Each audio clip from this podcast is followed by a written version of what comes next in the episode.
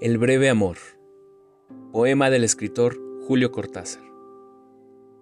Con qué tersa dulzura me levanta del lecho que soñaba profundas plantaciones perfumadas.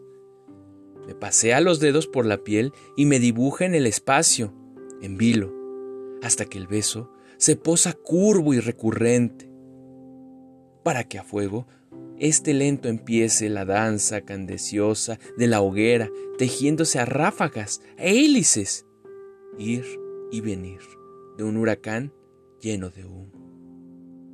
¿Por qué después lo que de mí es solo hangarse entre las cenizas, sin un adiós, sin nada más que el gesto de liberar las manos?